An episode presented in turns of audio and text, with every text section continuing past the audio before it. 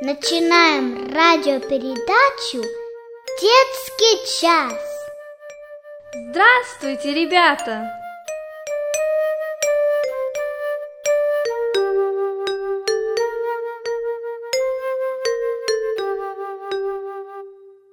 Здравствуйте, дорогие ребята!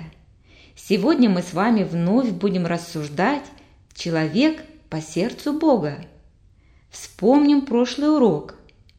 Что случилось с семьей Давида и семьями его товарищей в то время, когда он пошел на войну?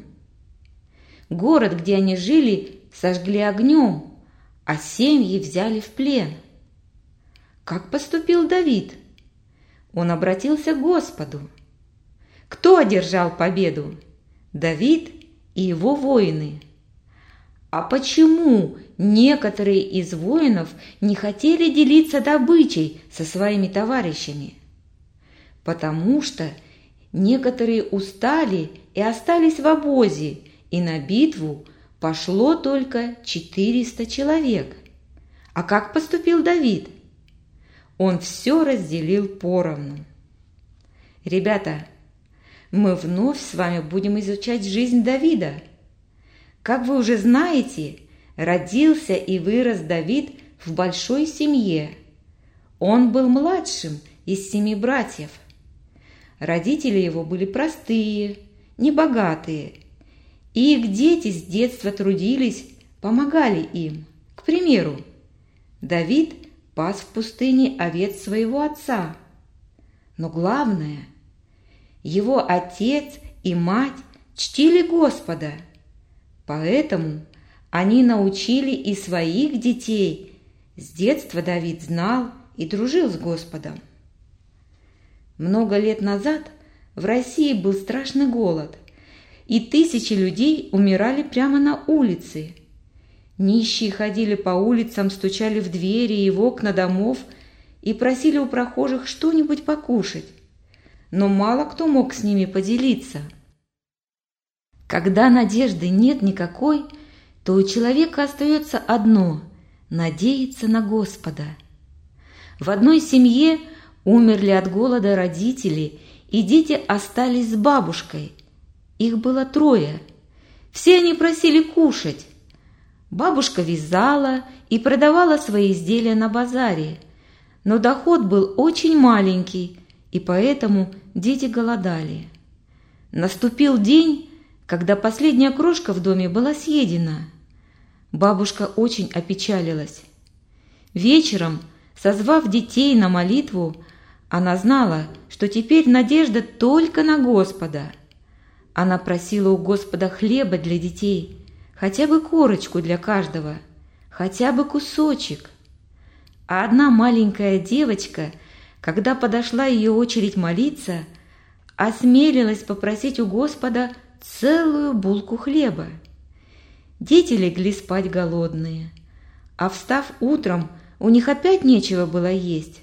Но та маленькая девочка верила, что Господь пошлет им хлебушка, и она попросила свою бабушку наточить нож, которым они будут резать хлеб.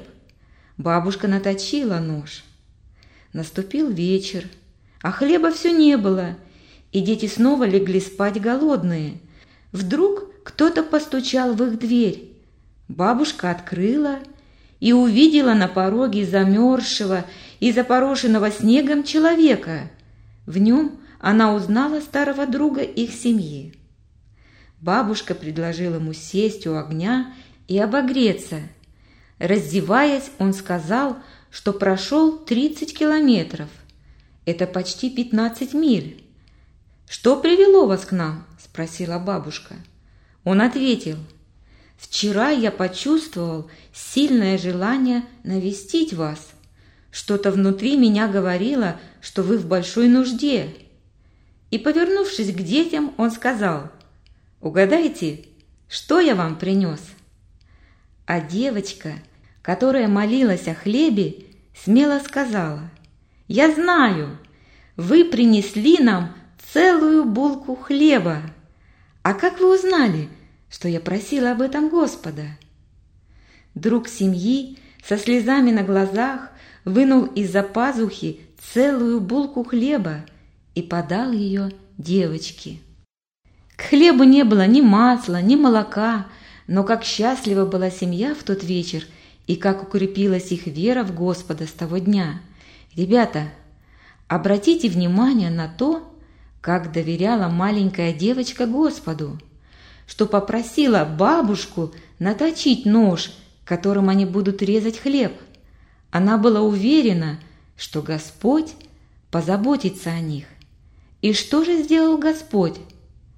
Он стал говорить в сердце другого человека, вселил в него беспокойство и тревогу об этой голодающей семье.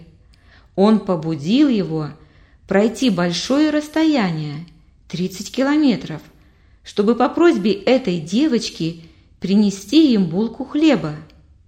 Вот такого Господа и знал Давид, и поэтому во всем доверял ему. Господь позаботился о голодных детях. Господь заботился и о семье Давида и его товарищах. Ребята, если вы доверяете свою жизнь Господу, то Он будет заботиться и о вас. Итак, мы вновь вернемся к Давиду. Если предположить, что Давиду было 17 или 18 лет – когда он вышел на битву с Голиафом, то когда он стал царем, ему было 30 лет. Прошло приблизительно 12-13 лет между этими событиями. Давид стал царем не сразу, как Самуил его помазал. Прошло много времени, лучшие годы жизни. Они были полны опасностью и беспокойством. Война и преследование царя Саула – но эти годы также были полны благословениями, победами в битвах и большой жизненной школой. Прежде чем он стал царем израильским, Бог учил его. Итак, чему же Бог хотел научить Давида? Прежде всего, верности и послушанию Бога, чтобы у Израиля не было других богов, как только единого и истинного Бога. Давид показывал всем окружающим его людям, как он чтил и слушался Бога. Он был примером для всех. Бог учил Давида любить свой народ и защищать его от врагов. Об этом мы читаем в Библии. Давид очень много воевал. Бог учил его заботиться о людях, быть справедливым, любить и дорожить ближними. Бог хотел, чтобы Давид был хорошим царем. Перелистывая Библию, мы с вами уже читаем, как жизнь Давида изменилась. Он стал царем и жил уже в Иерусалиме. У него был красивый и богатый дом, слуги прислуживали ему. Жизнь стала спокойной и богатой. Но на смену одних искушений и трудностей – пришли другие искушения и трудности, и даже падения. Об этом мы с вами будем читать уже другую историю, которая записана в Библии. История на сегодня записана Второе царство, 11 глава, с 1 по 15 стихи, с 26 и по 27 стихи. Через год, в то время, когда выходят цари в походы, Давид послал Иоава и слуг своих с ним и всех израильтян, и они поразили аммонитян и осадили Раву. Давид же оставался в Иерусалиме. Однажды под вечер Давид, встав с постели, прогуливался на кровле царского дома и увидел с кровли купающуюся женщину. А та женщина была очень красива – и послал Давид разведать, кто эта женщина. И сказали ему, это Версавия, дочь Елиама, жена Урии Хитиянина. Давид послал слуг взять ее, и она пришла к нему, и он спал с нею. Когда же она очистилась от нечистоты своей, возвратилась в дом свой. Женщина это сделала с беременную и послала известить Давида, говоря, «Я беременна». И послал Давид сказать Иоаву, пришли ко мне Урию хитиянина». И послал Иоав Урию к Давиду. И пришел к нему Урия, и расспросил его Давид о положении Иоава, и о положении народа, и о ходе войны. И сказал Давид Урии, «Иди домой и омой ноги свои». И вышел Урия из дома царского, а вслед за ним понесли и царское кушанье. Но Урия спал у ворот царского дома со всеми слугами своего господина и не пошел в свой дом. И донесли Давиду, говоря, «Не пошел Урия в дом свой». И сказал Давид Урии, «Вот ты пришел с дороги, а чего же ты не пошел в дом свой?»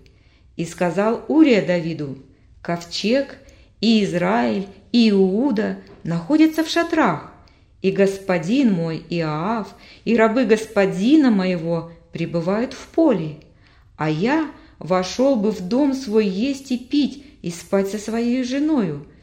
Клянусь твоею жизнью и жизнью души твоей, этого я не сделаю».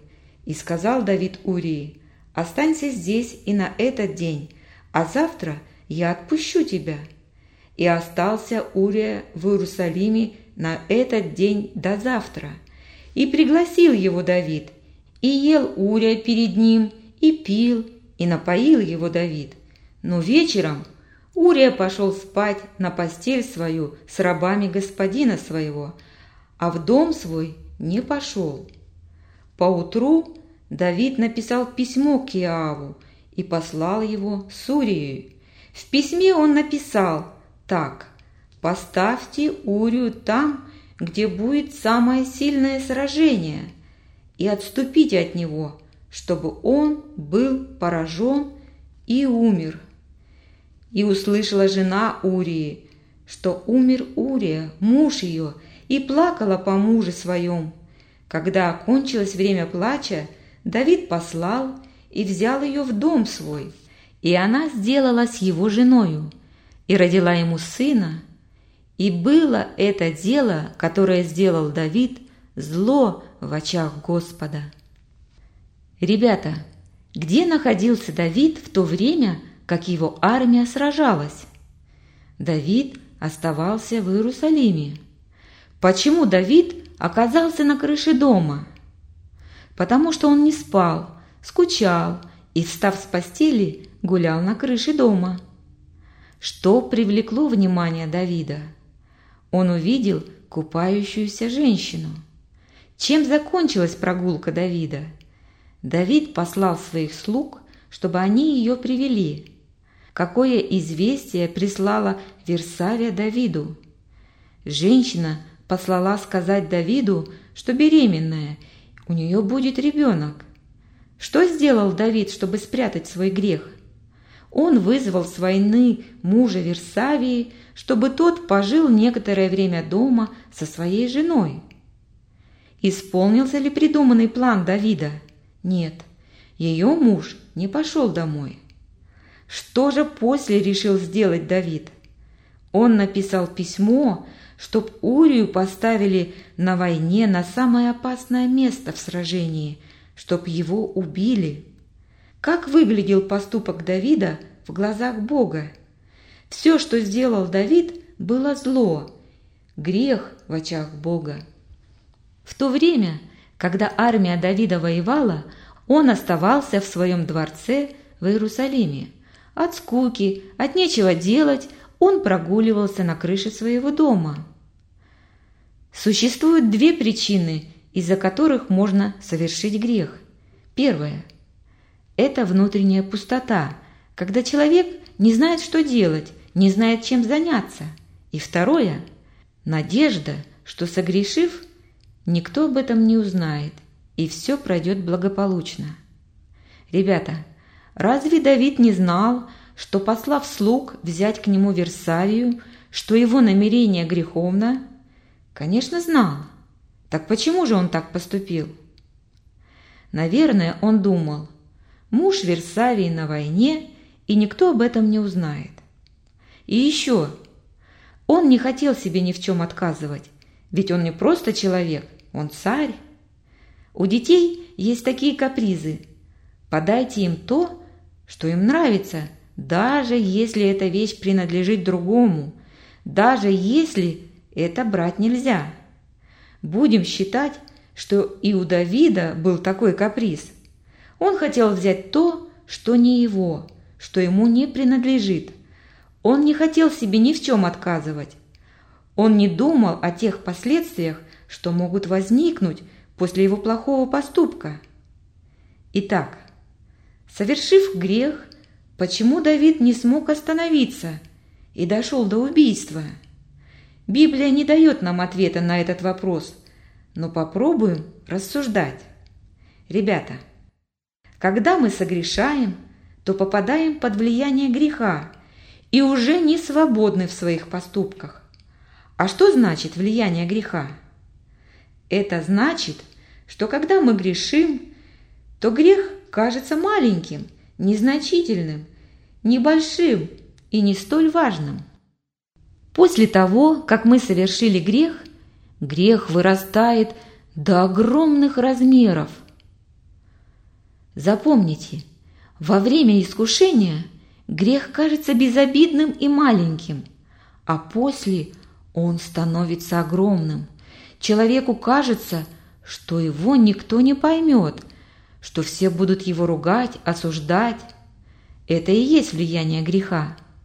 Поэтому хочется только одно – скрыть, спрятать свой грех.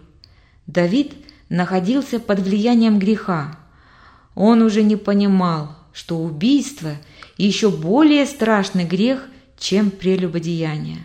Страх, что о его грехе все узнают, боясь позора и огласки, Давид делает грех еще более страшный – убийство друга. Ребята, вы когда-нибудь лепили снеговика? Как это делается? Вначале в своих ладонях вы лепите небольшой шарик из снега. Затем вы опускаете его из своих рук на снег и начинаете его катать. Ваш шарик цепляет за собой другие снежинки и начинает расти. В результате получается большой снежный ком, из которого вы построите снеговика. Сделанный грех вначале похож на этот снежный шарик, а потом он, как и шарик, начинает расти. Один грех цепляет за собой другой грех, и человеку уже трудно остановиться. Так произошло и с Давидом. Желая скрыть один грех, он начинает совершать другие грехи. Ребята, а как вы думаете, а можно ли устоять перед искушениями и не делать грех? Конечно, можно. Для этого нужно помнить, что за всяким грехом стоит сатана. Грех ищет в человеке слабое место. В случае Давида это была скука и безделье. Никто не заставлял Давида грешить. Грех всегда разделяет Бога с человеком. Один мальчик, его звали Андрей, был единственным сыном верующих родителей. Он очень любил родителей, и они любили его. Учился он хорошо. Но вот однажды, перед днем рождения своей мамы, он получил двойку. Учительница поставила двойку ему в дневник – он знал, что это огорчит маму. Но что же делать? И он решил стереть двойку и поставить другую оценку. Но нечаянно протер в дневнике дырку. Недолго думая, Андрей вырвал испорченный лист. На другой день учительница проверяет дневники, и, конечно, она увидела его поступок. Она поставила ему еще одну двойку и написала внизу, чтоб родители пришли в школу. Андрей совсем расстроился, ведь в тот день у мамы был день рождения. В сумке он нес два подарка – зеркальце в рамке, которое он сам смастерил, и двойку с приглашением в школу. Андрей не хотел расстраивать маму и поэтому решил не показывать ей дневник. А дома родители уже приготовили праздничный стол, пришли гости. Мама сияла и радовалась поздравлениям. Когда гости ушли, мама обняла и поблагодарила Андрюшу за подарок, и вдруг вспомнила про дневник и попросила принести его и расписаться в нем. Андрей пошел в комнату, а потом вернулся и сказал маме, «Я не могу найти дневник. Наверное, я оставила его в школе». Так грех преследовал его, одна ложь следовала за другой. Он лег спать, но не мог уснуть, совесть мучила его, но признаться не было сил. На другой день учительница спросила его, «Почему родители не пришли?» «Они сегодня не могут, завтра придут», – ответил Андрей. Опять ложь. Учительница поверила ему. Но как быть дальше? Что же делать? И Андрей решил заболеть. По дороге домой он снял шарф и шапку, хотя было холодно. Дневник он зарыл в кучу мусора за сараем. А дома мама спросила, «Что с тобой, сынок?» «Мне не здоровится, пойду лягу, мамочка». Мама проверила температуру, было 38. Горло сильно болело, пришлось вызывать врача.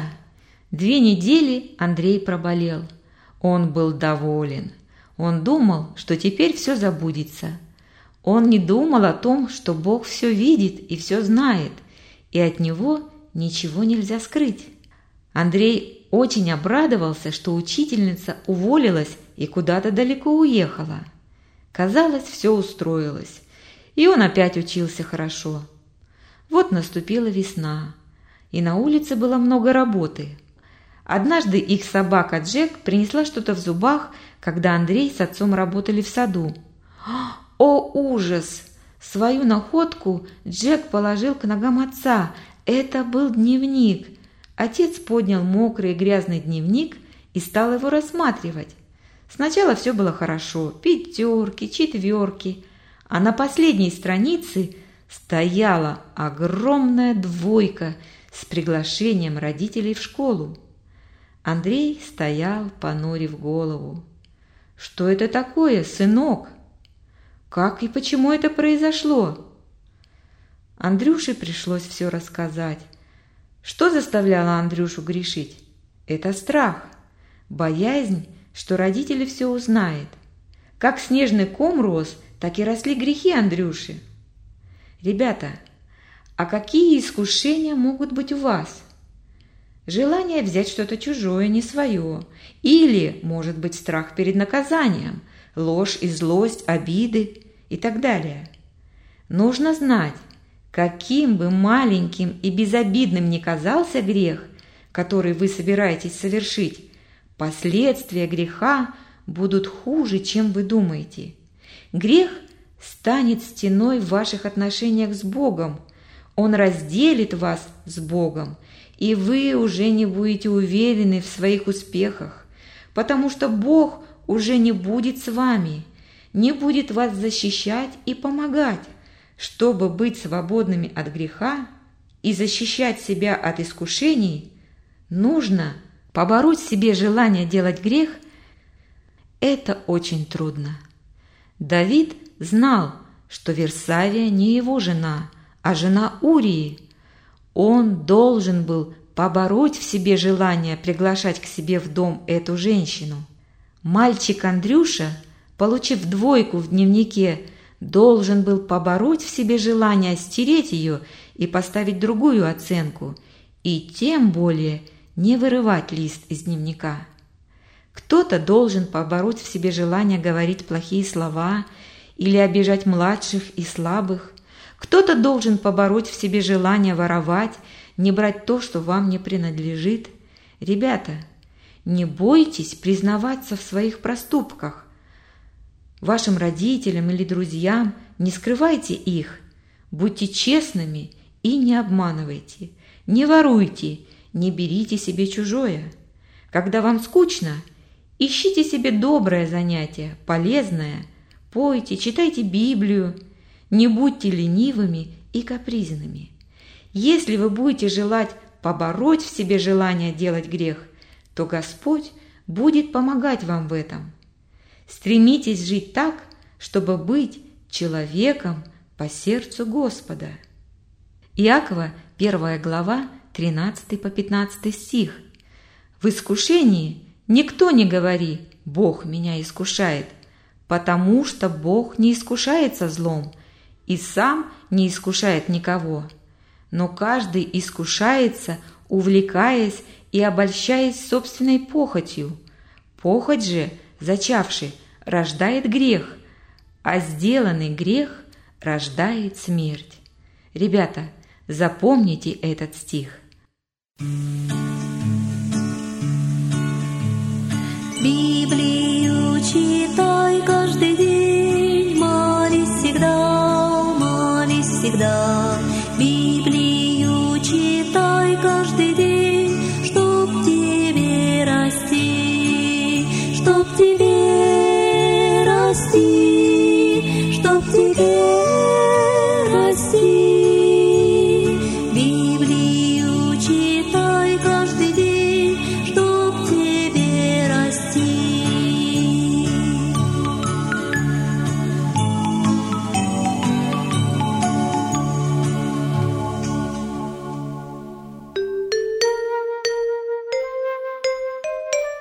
слушали радиопередачу «Детский час».